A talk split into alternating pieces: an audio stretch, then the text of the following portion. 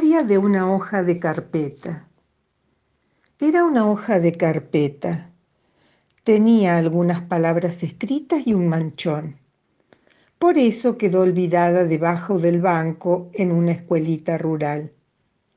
Como ya habían comenzado las vacaciones, la hoja, aburridísima, suspiraba y dormía todo el día. Una vez soñó que un chico hacía con ella un avión y llegaba hasta las nubes blancas. Otra vez que la convertían en barco y que viajaban por ríos y mares. Una mañana los pintores llegaron a la escuela con baldes y pinceles. Corrieron todos los bancos dispuestos a acondicionar las aulas.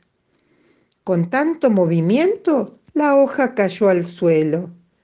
Uno de los pintores la pisó, dejando la huella de su zapatilla marcada sobre los renglones. Y no solo eso, sino que también la manchó con unas gotas de pintura verde que salieron del pincel que llevaba en la mano. Una corriente de aire la elevó. Sorprendida, salió por la ventana y los tibios rayos del sol la reconfortaron. El cielo le pareció tan celeste.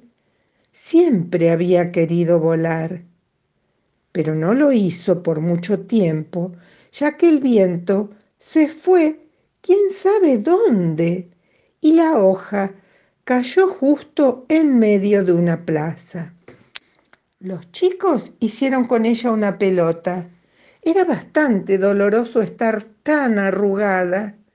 Entonces uno de los chicos la guardó en el bolsillo.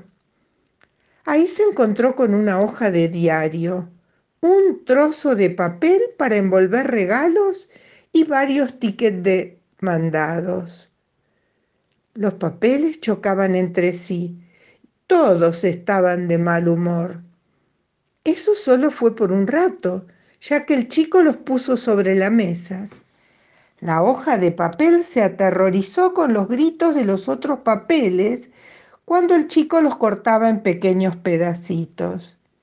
Le llegó el turno a ella y sintió que no era para tanto escándalo.